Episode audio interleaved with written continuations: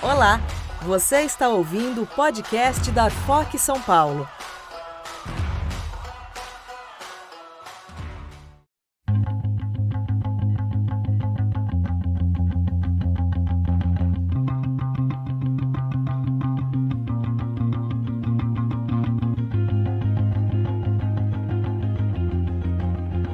É o começo meu, meu começo. Meu nome é Sérgio Vital Tafner Jorge, conhecido propriamente como profissional como Sérgio Jorge. Eu comecei, tenho 79 anos, eu comecei meu trabalho já profissional em 1954, em São Paulo, exatamente no dia 25 de janeiro de 54, que era São Paulo fazendo 450 anos de cidade.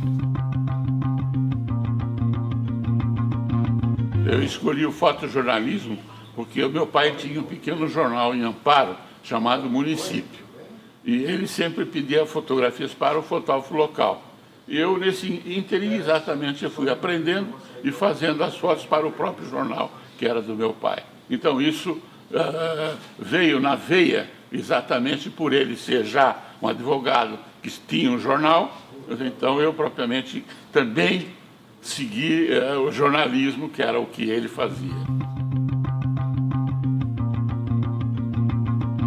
Foi em 1951, 52, no Cine Foto Clube de Amparo, onde eu aprendi um pouco, tomei gosto, aprendi um pouquinho da fotografia e, e fui propriamente me aprimorando ah, como ajudante do fotógrafo local, o senhor Elisário Negrão em que ele me ensinou toda a parte de, fazendo, dissolvendo os banhos, revelador, fixador, fazendo as revelações de filmes, fazendo ampliações, etc. e tal. Até que, em 54, eu vim para São Paulo para uma tentativa de trabalho.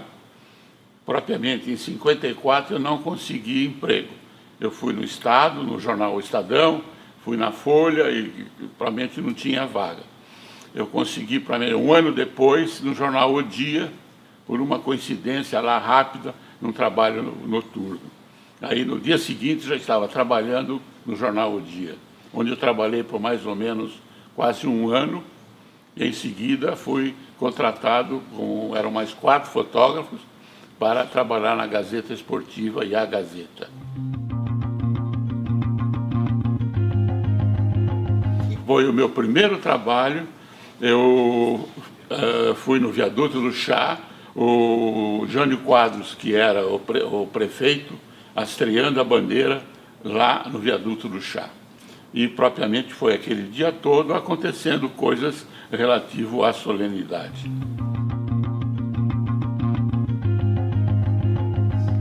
Não, eu, eu, prefiro voltar um pouquinho atrás. Que, o que, que acontecia no, na, na, dentro do jornal A Gazeta, no departamento fotográfico.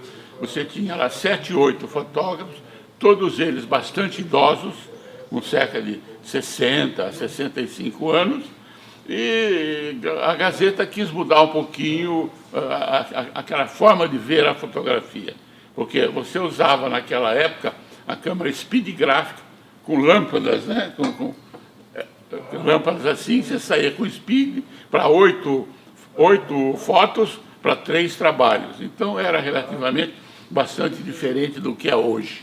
Né? Mas o que, que aconteceu? Nessa, nessa contratação, contrataram uh, quatro fotógrafos. Sérgio Jorge, Reginaldo Manente, Carlos Provenzano e, e Juarez, Juarez Machado, uma coisa assim. Nós entramos já com um espírito novo de tentar fazer uma fotografia um pouquinho mais moderna. Mas o, o que, que aconteceu naquela época? Uh, quando nós entramos, uh, todo equipamento que a Gazeta tinha era coisas bastante antigas. Bastante antigas. Você vê eu aqui jovem, usando uma câmera, uma speed gráfica pequenininha, mas só que aqui já tinha um flash eletrônico. Né? Então, nessa mudança, uh, nas viagens que os repórteres faziam, eles traziam uma Rolleiflex, ou traziam uma, robô, não, robô não, uma Photon, né? era uma câmera que você dava corda embaixo e você fazia oito fotos em disparo. Então, aí começou o modernismo dentro do uso da fotografia na Gazeta, Gazeta Esportiva. A Gazetona, como nós chamávamos, era um pouquinho mais ainda tradicional. E também naquela época, com a chegada exatamente do equipamento o, o e essa câmera, uh, o Carlos Jonelli nos chamou um dia, que era o secretário da, da, do jornal Gazeta Esportiva, e falou assim, eu quero o gol. O gol é o auge do futebol. Então, eu quero, sabe quando a bola faz na rede? Eu quero essa foto. E assim foi que nós começamos a fotografar de uma forma um pouquinho mais dentro do modernismo da época.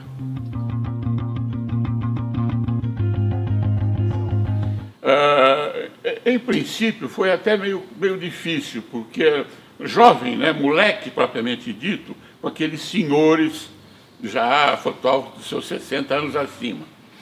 Uh, mas houve uma aceitação, porque com esse nosso espírito novo, uh, o que, que aconteceu? Eles começaram a ver que, ao invés de usar aquela speed gráfica enorme, você podia usar uma Rolleiflex, você tinha muito mais qualidade, facilidade, problema de transporte manual, aquela coisa toda. E eles aceitaram. Agora, o, o bacana foi, propriamente dito, que com a nossa chegada, né, nós começamos a, a, discutir com os próprios fotógrafos, companheiros, com, os próprios, com o próprio chefe da, da fotografia, que era o senhor Patela, o seguinte, pô, mas senhor Patela, ficar atrás do gol, é, tudo bem, a gente não tem recursos para fazer outra coisa. Mas fulano tem uma laica com uma objetiva 135. Ele não podia, no jogo principal, que nós vimos em quatro fotógrafos já, né? Ficar um atrás de cada gol, né? Um jogo São Paulo e Corinthians, ou São Paulo e Santos, ficava um atrás de cada gol, um no meio do estádio, um possivelmente andando pela arquibancada, mas só que ficava um no meio do, do, do, do, do, do estádio, na, na, meia altura da, do Pacaembu, por exemplo, com uma objetiva laica 135 milímetros. E ele fazia, tá, ia acompanhando. Quando dava, por exemplo, via que ia dar, sair um gol, ele fazia uma foto. E o que, que acontecia com essa foto às vezes? Abria a página inteira, assim, fulano passou para ciclano, passou para ciclano, para ciclano, e foi gol. Tá? Então, dizia os passes, né? E mostrava como foi feito aquele gol. E, lógico, embaixo estava o lance do gol em si. Era uma loucura. Você pegava um avião às 5 horas, ia para o Maracanã. Geralmente tinham 4, 5 fotógrafos num voo das 5 horas. Né? Da Folha, Gazeta, do Esporte, Última Hora. Tinha um voo chegava lá em tipo, 6 horas da tarde. A gente ia direto para o Maracanã, a gente combinava com o motorista de táxi, olha bem, né? olha, você fica aqui esperando a gente, quando der meio tempo, nós pegamos você, vamos para o Galeão, o Galeão não, Santos Dumont, pegamos o voo para ir para São Paulo. Tá? Olha bem, você não tinha tempo, era meio tempo mesmo, corria, corria, chegava lá, quando a gente chegava no Galeão de manhã, na hora do almoço, já íamos lá e falava, olha, hoje tem cinco fotógrafos do Jornal de São Paulo, o avião que sai às, às, às nove, nove e pouquinho, por favor, não levantem voo sem estar esperando a gente. Então você tinha essa condição.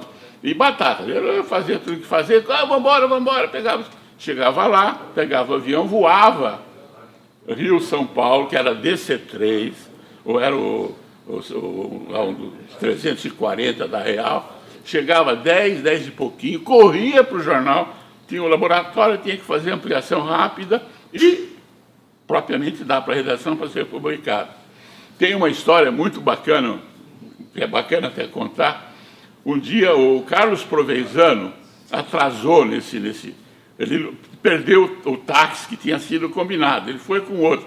Quando ele chegou lá, o avião já estava uh, com a hélice virando, né? E tal. Não, não sei se. Daquela, agora é muito difícil, naquela época era fácil. Estava ali, abria a porta e já estava na pista. Ele, ele, correu, correu, entrou na pista, falou, para, para, para, na frente do avião, por causa dele, ele não podia perder o voo. Aí o cara parou, desceu, desceu a escadinha, direto, subiu e veio embora. Então, acontecia esse tipo de coisa. Né? Porque se você voltar no tempo, você imagine como se fosse ontem. Você estaria no Japão fazendo uma matéria fotográfica. O que, que você tinha que fazer? Pegar os rolos de filmes, pôr no envelope com mais alguma coisa. Qualquer companhia aérea trazia para você gratuitamente. Às vezes eu cheguei a dar, dar a mão do comandante do avião para trazer para São Paulo ou Rio de Janeiro o material fotográfico. Você imaginar, do Japão para cá, seriam três dias, no mínimo, é, entre o envelope que você deu para chegar no Brasil. Tá? Hoje, em quanto tempo você transmite uma foto do, do Japão para cá? Em minutos, segundos. Né? Você vê a, a, a, evolução que deu nesse período propriamente de 60 anos. Né? Incrível.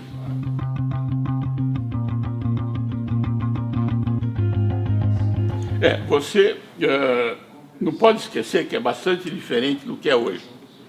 Antigamente, você, os fotógrafos eram contratados pelos jornais, e lógico, você não tinha inimizade, ao contrário, você tinha amizade com todos eles, que também não eram muitos, eram sete, oito em cada jornal, coisa parecida. Você trabalhava normalmente, um ajudava o outro, lógico, de vez em quando, numa correria, tinha alguém que se sobressaía, gostava de usar o tal de cotovelo ou entrar na frente de você. Isso era muito comum. Mas tinha.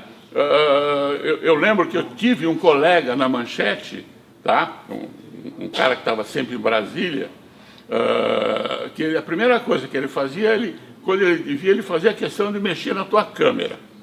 Ou ele molhava o dedo, passava na lente, ou se era com uma Rolleiflex, ele trocava a alavanquinha de sincronismo ele fazia isso de safadeza. Tá? E a gente até chegamos quase a, a brigar juntos no carnaval no Rio de Janeiro, por causa disso. Tá? Mas normalmente, dos velhos tempos, não, era uma amizade muito grande. Com relação ao salário, era agradável. Era um salário bom, sendo que a Gazeta ainda pagava 14 salários anuais. Pagava um salário na Páscoa e mais um de presente no Natal. Tá? E em viagem também você tinha um bom, um bom, um bom dinheiro para você viajar, hotel de primeira, comida à vontade, aquela coisa toda.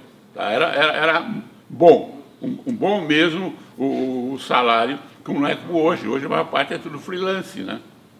É bem diferente. Uh, propriamente eu desconheço, porque isso foi, foi há, há, há vários anos antes de eu propriamente ser fotógrafo. Mas eu acho que foi em 1947, coisa parecida, que foi fundado, o, junto ao sindicato, uma associação dos fotógrafos de São Paulo, fotógrafos de jornalismo de São Paulo.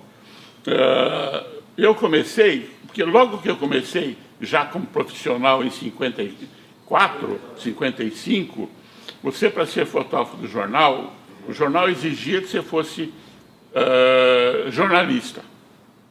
Então você ia na ABI, na época, ou no o sindicato jornalista já existia, você ia, eles te davam uma carta, você ia no Ministério do Trabalho, se registrava, porque a carta do sindicato, mais você trabalhava no jornal, já dava direito de você ser jornalista com o título de, de jornalista na carteira profissional, título não, com o, o ok, você ia exatamente na associação dos fotógrafos e se inscrevia como fotógrafo. Aí você recebia uma, uma, uma, uma credencial, que seria mais ou menos estas, que aqui você está vendo. Essas aqui são as duas mais novas, mas eu tinha a mais antiga, que era totalmente diferente. Você usava isso dentro da lapela, como se fossem os delegados usavam na época, aqui. E isso aqui te dava ah, uma credencial que tudo o que acontecia com relação a fotojornalismo, você entrava em qualquer lugar, Pacaembu, entrava até em cinema de graça, qualquer acontecimento que tinha, os policiais te atendiam, te recebiam, entende? eh, numa área fechada. Então você não era obrigado, que nem hoje, a ter um. Eh, você vai na corrida de Interlagos, você tem que ter uma credencial dada lá. Não, aquilo não existia. Era, isso aqui abria todas as portas dentro do teu nível de trabalho profissional. Porque o meu número é, é, é 1575. Você vê que é, é 60 e tantos anos passados. Né? Ah, no, no, no, sindicato tipo Arfoc de hoje, né, eu, eu era número 70 e. Eu, eu fui 95, depois abaixou para acho que uh, ah, 62. Porque os caras foram falecendo, eles refizeram o, o, o embleminha, né? então propriamente foi reduzindo o número. Mas foi assim, quer dizer, devia ter, na época, vamos dizer, os fotógrafos de São Paulo, mais os de Santos, os de Campinas e de Piracicaba, que fazia parte do mesmo grupo, devia ser o quê? Uns 80, 100, 100 fotógrafos registrados como se fosse Narfoc de hoje. Tá? Você era super identificado, aquilo que eu falei. Com esse distintivo, você fazia qualquer coisa, ia no Palácio do Governo, ia no coquetel, entrava no cinema de graça, ia no Pacaembu, onde você fosse, isso aí abria as portas para você como fotógrafo profissional de uma imprensa, de um jornal ou de uma revista. Hoje em dia. É, pelo que eu sei, deve estar muito difícil, porque são poucos os, os fotógrafos contratados pelo jornal e a concorrência é muito grande porque você tem os, os fotógrafos amadores que entram para fazer freelance. Você tem, ah, que eu estou vendo que hoje que é a maior concorrência é o celular, o telefone. Porque tudo que você faz, o telefone faz igual ou até quase que melhor. Né? Eu, eu lembro agora que eu vi uma filmagem do, do presidente dos Estados Unidos, lá na Casa Branca, falando a, a um público, né? Uh, tinha um fotógrafo que devia ser o fotógrafo da presidência, do lá ali circulando, fotografando.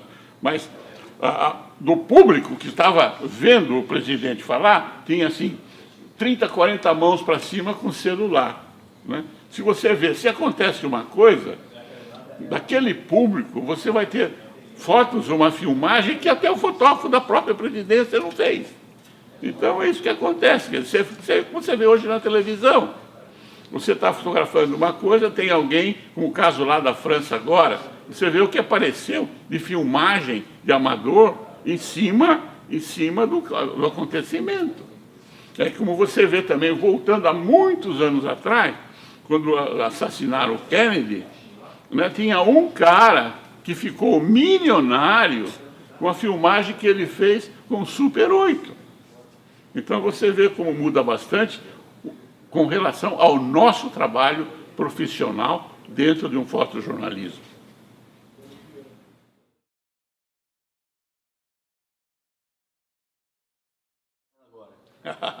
eu dou risada se eu te contar. Uh, eu fui para o Polo Sul em 59, 59, 69. Tá? Eu levei uma bolsa com uma raça com três objetivas, levei 40 rolos de filmes, levei um flash eletrônico com extensão, filtros tá? e mais o tripé. Devia ter uns 30 quilos de bagagem para você andar aqui, né, pendurado.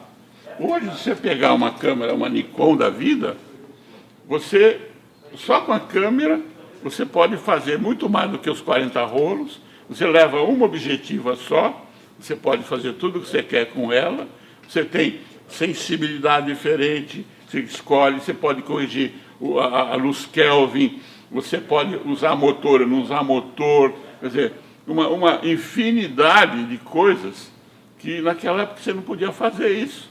Você queria mudar uma, uma foto que você precisava usar um filtro, você tinha que ter o um filtro. Você, ah, puxa, estou com um filme de ISO 100.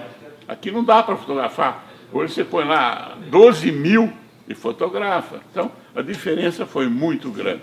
E foi muito engraçado, porque quando eu cheguei, anos depois, eu, eu, me convidaram para fazer a exposição no MIS. Eu fui fazer a exposição no MIS. E eu tinha tido uns dias antes uma palestra, uma palestra não, um encontro com Jean Manzon, lá na, na, na, do lado do Teatro Municipal, no escritório dele. Ele falou assim, puxa vida, acabei de receber agora uma lente maravilhosa, chamada Zoom. Falei, o que, que é isso? Aí ele falou, ah, é, lente, é uma lente só que você põe, você puxa assim, ou gira, ela vai de angular até uma meia tele. Puxa vida, que bacana.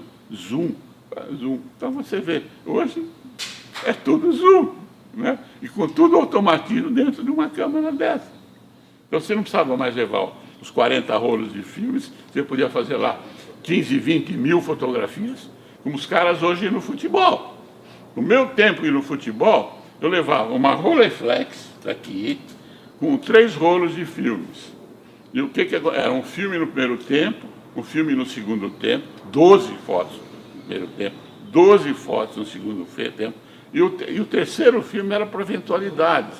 Saiu uma briga, saiu não sei o que tem e tal, você tinha a chance de ter mais 12 fotos. Outro dia eu perguntei para o Levi, né? Levi, quantos, quantos cliques vocês fazem hoje numa cena de futebol? Né? De um, um jogo de futebol? Ah, 1.800, 2.000, 2.500 fotos. Por quê? A facilidade da, da câmera. Faz até o foco automático, que naquela época você tinha que, que testar para fazer. Então, a, a, a, diferença foi muito grande. Nesse, nesse período todo, que eu que comecei propriamente fotografando com nove fotos, oito fotos com uma lâmpada desse tamanho, Hoje você dá risada com tudo que uma Nikon, uma Canon faz dentro do modernismo.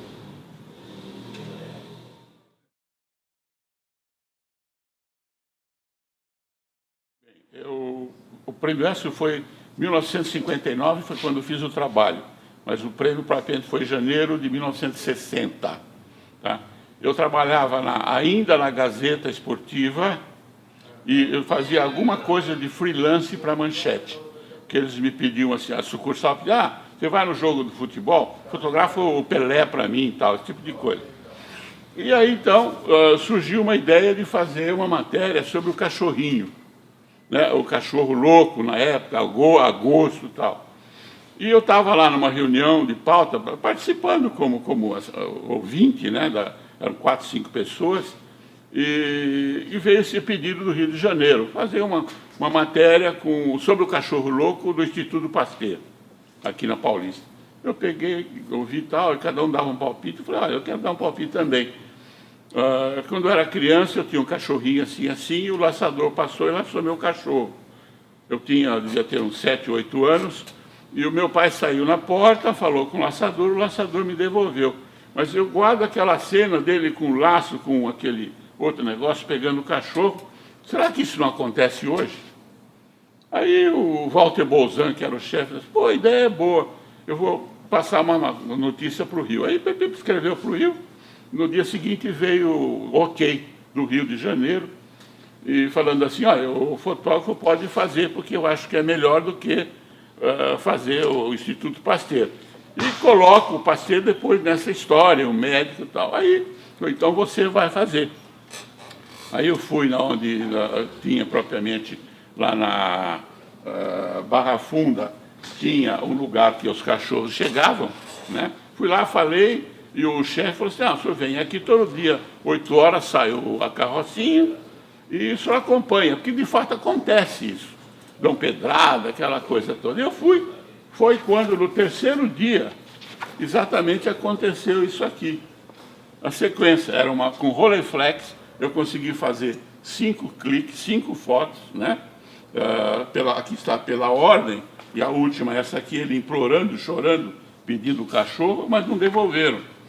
E esse material foi revelado, foi para a manchete, publicaram na semana seguinte, e deu um alvoroço na, na, na cidade, porque os caras punham na, na, banca de jornal a manchete aberta em página dupla, né?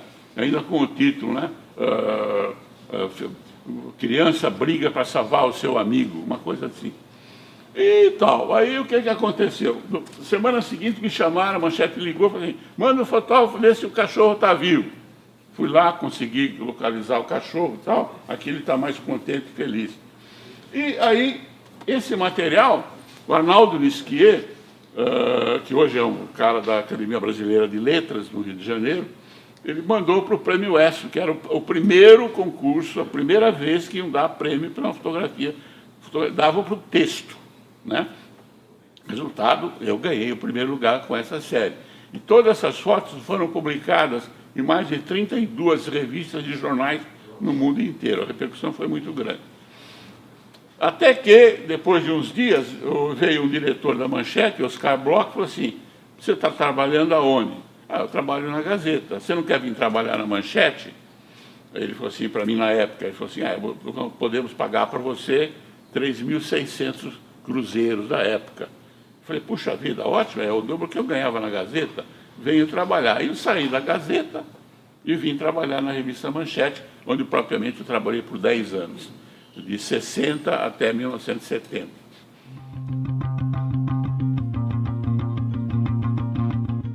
Que que acontecia? Antigamente, na época da Gazeta, era aquilo, você ia fazer dois trabalhos ou três, era a foto do cara sendo entrevistado. Então era o repórter, um papelzinho na mão, né, porque não usava ainda gravador, papelzinho na mão, e a pessoa que sendo entrevistada. Outra foto, por exemplo, era ele falando, o retrato dele, o 3x4 dele, e mais alguma outra foto que pudesse surgir no momento. Né? E, e isso a gente, eu consegui mudar isso na Gazeta. Porque uh, eu, eu, queria acabar com aquela ideia de você chegar lá na, na, no departamento fotográfico, ter um papel e dizer, Sérgio Jorge faz isso, isso e isso. Ah, eu queria tentar mudar, porque eu já sentia isso, que estava errado. Foi quando, exatamente na Gazeta, ah, eu desci várias vezes para falar sobre lutas do Éder Joffre, cenas de futebol, ah, ah, inauguração de Brasília, viagem Belém-Brasília, que integração nacional com Juscelino, coisas que eu cheguei na redação falei com o chefe de redação, falou, pô, a ideia é muito boa, acho que nós vamos aprovar. No dia seguinte, aprovado, eu saía para fazer. Então já era uma, uma, uma, passagem de uma melhoria daquela jornalismo tra tradicional que acontecia. Entende?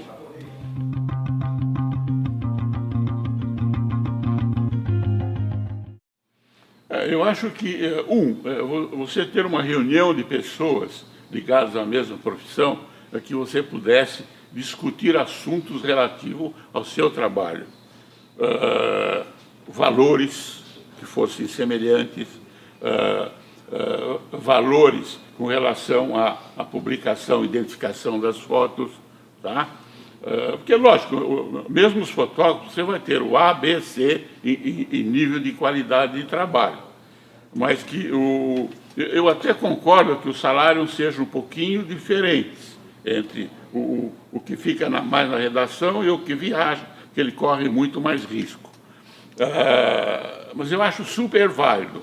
Agora, o, hoje o, o, o, grande problema é você ter o fotógrafo profissional ligado ao jornal, você tem os fotógrafos freelances, e você tem os amadores totais, totais também, até concorrendo com o seu próprio trabalho.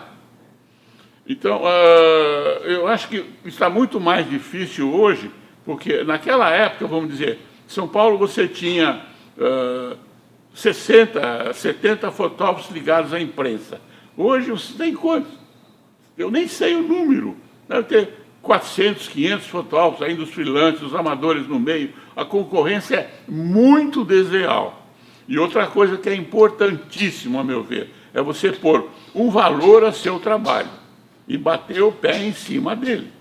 Porque na hora que você tem alguém que vende uma foto de futebol para um tal jornal por 10 reais, pô, é, é, é, é, incrível esse valor. Tá? Então, no Brasil mesmo, quer dizer, a, a, as fotografias, o trabalho não tem valor. Eu não sei se você viu agora, saiu no Facebook de dois, três dias atrás, que um fotógrafo americano vendeu uma foto por 6 milhões e meio de dólares. Sabe, olha a comparação, meu caro. Né? Tá certo que é uma foto que você, você olha, você dá risada, porque foi sorte que ele fez. Né? Mas você vê os valores. Por exemplo, uma coisa que eu acho muito importante, na hora que você vai comprar uma câmera fotográfica, você vai no mercado nacional, você não tem grana para comprar. Ela vai custar no mínimo três vezes, duas a três vezes mais do que o preço FOB e o preço no outro, no Nova York, por exemplo. Né? Uh, seria, talvez, parece que até está acontecendo alguma coisa assim, que você possa comprar a câmara em seu nome, como sendo profissional, com o preço Nova York e o preço FOB. E mesmo no preço FOB, que é o preço fábrica, o preço Nova York, você tem no mínimo 40% de diferença. Então você põe uma câmera que custa mil dólares, essa aqui vai custar 10 mil dólares, você vai comprar com 30%, 40% menos. Você vai pagar 6 mil dólares por essa câmera, você comprando o FOB. Uh, eu acho que isso que tem que ser visto. E, e propriamente devia ter um patrulhamento da, da, da diretoria com relação à, falta de crédito, a um valor especial no trabalho, uh, pôr na cabeça dos diretores do, dos jornais que na hora que você comprar uma foto de um amador qualquer, tenha um valor, mas que também, como ele não, é, não pertence a sociedade nenhuma, associação nenhuma, tenha um valor que reverta em benefício a própria, a própria Arfoc e assim por diante. Então, esse é meu ponto de vista, que deve ser visto com muito carinho pela diretoria da Arfoc.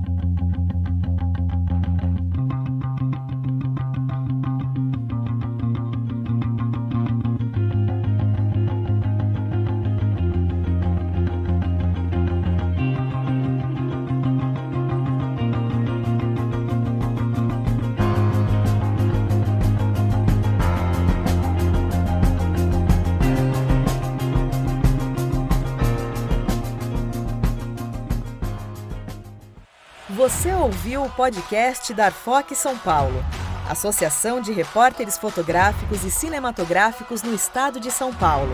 Se você gostou desse podcast, não se esqueça de nos seguir nas redes sociais e acompanhar as novidades e conversas sobre repórteres de imagem. Muito obrigado e até a próxima!